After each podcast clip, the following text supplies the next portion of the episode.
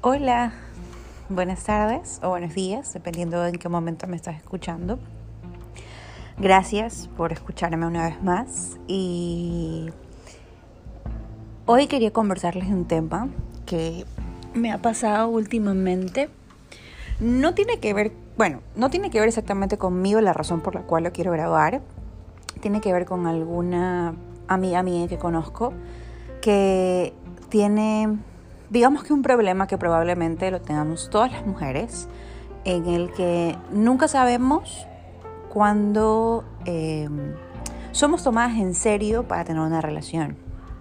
Creo yo que durante toda mi vida nunca he entendido muy bien cuando un hombre sí quiere tener una relación contigo o no quiere tener una relación contigo, o mejor dicho aún, no es que no lo he entendido, a veces nos hacemos las que no entendemos porque estamos tan enamoradas, tan ilusionadas y, no queremos que esa ilusión, ese momento se termine. Pero ¿hasta qué punto eso es sano? ¿Hasta qué punto nosotras tenemos que hacernos de la vista gorda? O como se dice comúnmente en mi país, hacernos las tontas para poder mantener a nuestro lado a alguien que probablemente no está dispuesto a entregarnos lo que nosotras queremos, lo que esperamos, lo que soñamos, ese cuento de hadas, que si bien es cierto, no existe un, un cuento de hadas como tal, pero tampoco es que no debería existir y por eso deberíamos aguantar cualquier tipo de maltrato. ¿Ok? La historia empieza así. Resulta que ella, a la que vamos a denominar Carla, conoció a este chico hace muchísimo tiempo.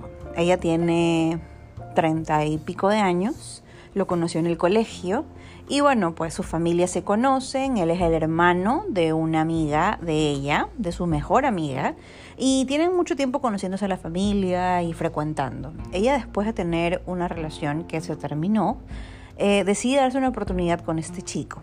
Pero ¿qué sucede? Este chico solamente le escribía por las noches. Bueno, no es chico, es hombre porque tienen la misma edad.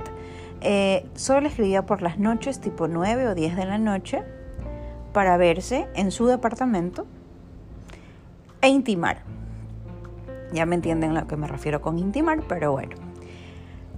Pasó el tiempo y ellos seguían frecuentándose, ¿no? De esta manera. Y ella, pues, en las múltiples conversaciones que una persona tiene cuando está sola con alguien, obviamente, surge el tema de que él estaba saliendo ya con alguien. Cosa que ella ya lo sabía, pero de todas maneras eh, intentó creer que si estaba con él, pues al final del día él iba a dejar a esa chica, ¿cierto? Eso es un pensamiento que probablemente muchas de las personas que alguna vez hayamos pasado por una situación similar creemos que, es así. Y sobre todo también porque en algunas ocasiones, pues, el hombre da a entender que va a hacerlo de esa forma.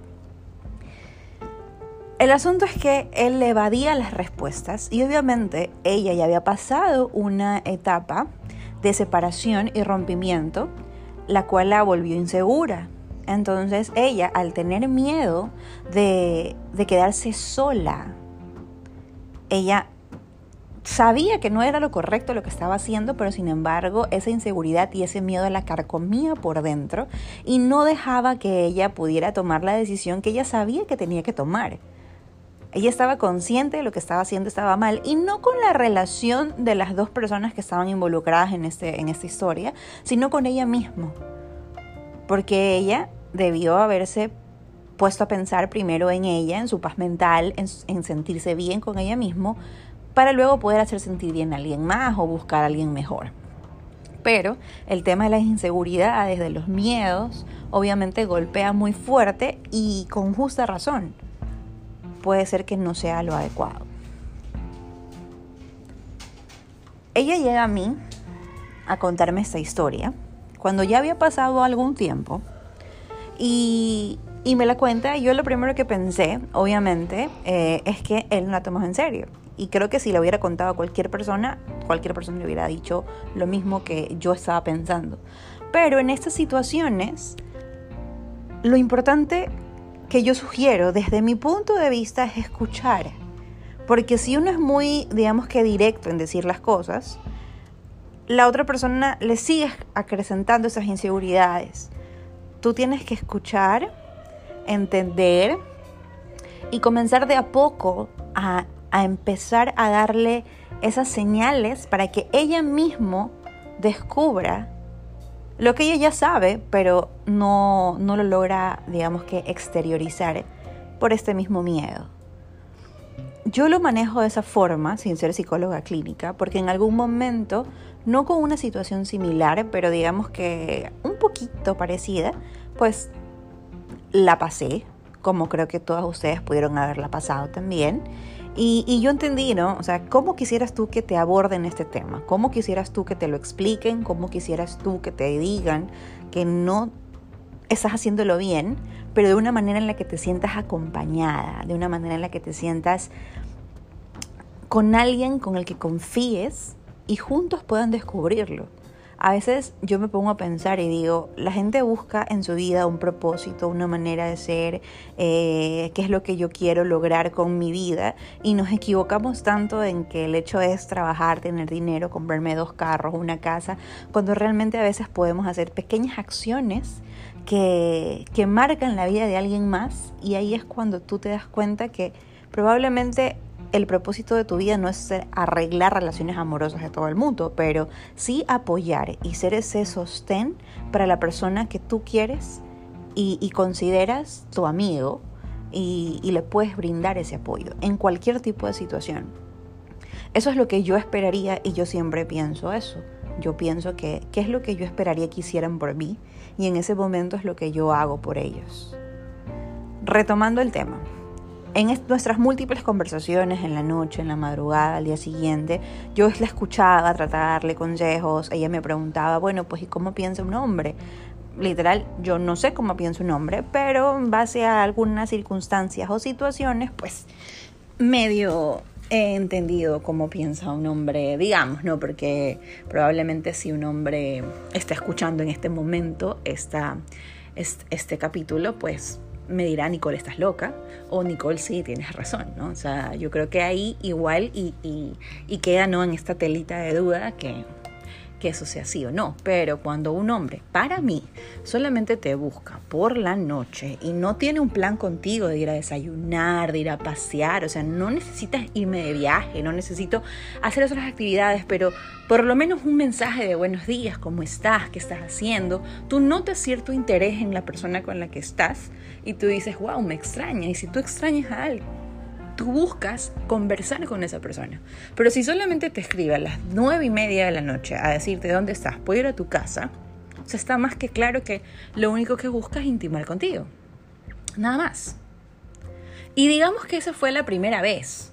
La primera vez porque surgió la situación, surgió el momento. Bueno, ya en la noche estuvieron juntos. Al día siguiente él tuvo que haber mostrado una posición de interés para que tú te des cuenta y comiences como que a, pensar que estás construyendo algo. Independientemente si eso dura cinco años, dura un año, dura dos meses. Tú te, tú te vas dando cuenta, ¿no? Porque a medida que él se va interesando, probablemente sean incompatibles, probablemente en un mes eh, se den cuenta que el tema de, de, las salidas, de conocerse no funciona, probablemente hay muchos tipos de conexiones. La conexión en la que tú tienes con una persona a nivel sexual, que simplemente es esta esta química que los dos tienen, pero para la convivencia, para conocerte, pues son dos polos opuestos y no funciona como la conexión que tú tienes con alguien que realmente lo ves por primera vez y dices, lo conocí de toda mi vida, eh, las cosas que le gustan, donde salimos, los temas de conversación, todo cuadra, todo, todo hace un match y, y realmente te daría gusto que funcione, ¿no? Y comienzas a construirlo yo comencé a explicarle todas estas partes de cómo yo veía claramente usando mi propia experiencia, porque yo creo que a veces la gente necesita que uno cuente lo que le ha pasado para sentirse identificada y no sentirse que solamente a ella le está pasando eso. Porque el tema de las inseguridades es porque uno dice, ¿por qué me pasa a mí? ¿Por qué siento que solo lo malo me pasa a mí? ¿Por qué siento que todas estas situaciones solo suceden conmigo? ¿Será que no soy suficiente? ¿Será que no estoy a la altura de la persona? Y ahí comienzas tú a crearte todas estas inseguridades dentro en las que te te matan, te marcan. Pero si conoces a alguien más o algunas otras personas que realmente pasan por lo mismo que tú, porque realmente todas nos hemos sentido inseguras, todas nos hemos sentido en cierto modo utilizadas por personas que probablemente no nos eh, dieron la importancia que necesitábamos, pero vale la pena poder contar eso para que la otra persona no se sienta mal, para que, te, para que puedas ser tu ejemplo a la otra persona porque ya lo superaste, porque estás bien, porque estás sonriente, porque conociste probablemente a alguien maravilloso y le vas y le dices, sí, me pasó, pero mírame ahora, salí adelante, estoy bien, lo estoy logrando, si yo lo puedo hacer, ¿por qué tú no? Y ese es el momento en el que uno hace el empuje hacia esa persona y uno logra con estas pequeñas acciones, porque realmente son pequeñas acciones en las que tú haces que la otra persona comience a empoderarse de sí misma y de verdad entender eh, que hay más personas alrededor del mundo que pasan por exactamente lo mismo y salen adelante. Entonces, haciendo todo lo que les digo, conversando con ella y todo, poco a poco fui dándole a entender de que ya llegaba el momento, ¿no? Ya había pasado un cierto tiempo en el que yo la dejé a ella que poco a poco vaya descubriendo, ¿no? Que, esta situación y que todo este tema era bien repetitivo y que no, de, de estos momentos íntimos de noche no pasaba nada más.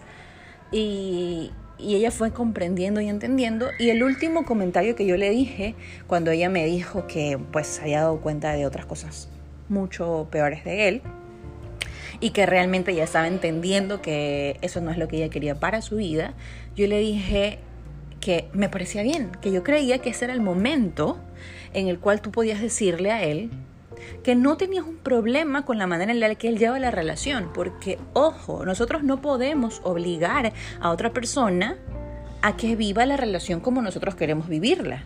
Si al inicio de la relación ustedes quedaron de acuerdo que solamente iba a ser algo casual y tú terminas sintiéndote enamorado, no puedes culpar al otro porque el otro te lo dejó claro desde el principio. Pero tampoco puedes quedarte ahí, porque tú eres la que vas a salir lastimada. Entonces, en este momento, lo que le dije fue, está bien, yo lo acepté, pero ahora la verdad creo que esto no es lo que yo me merezco. Probablemente en algún tiempo sí, está bien, nos divertimos, pero ahora yo estoy buscando otra cosa que probablemente tú no me la vas a dar. Pero yo no soy ese tipo de mujer.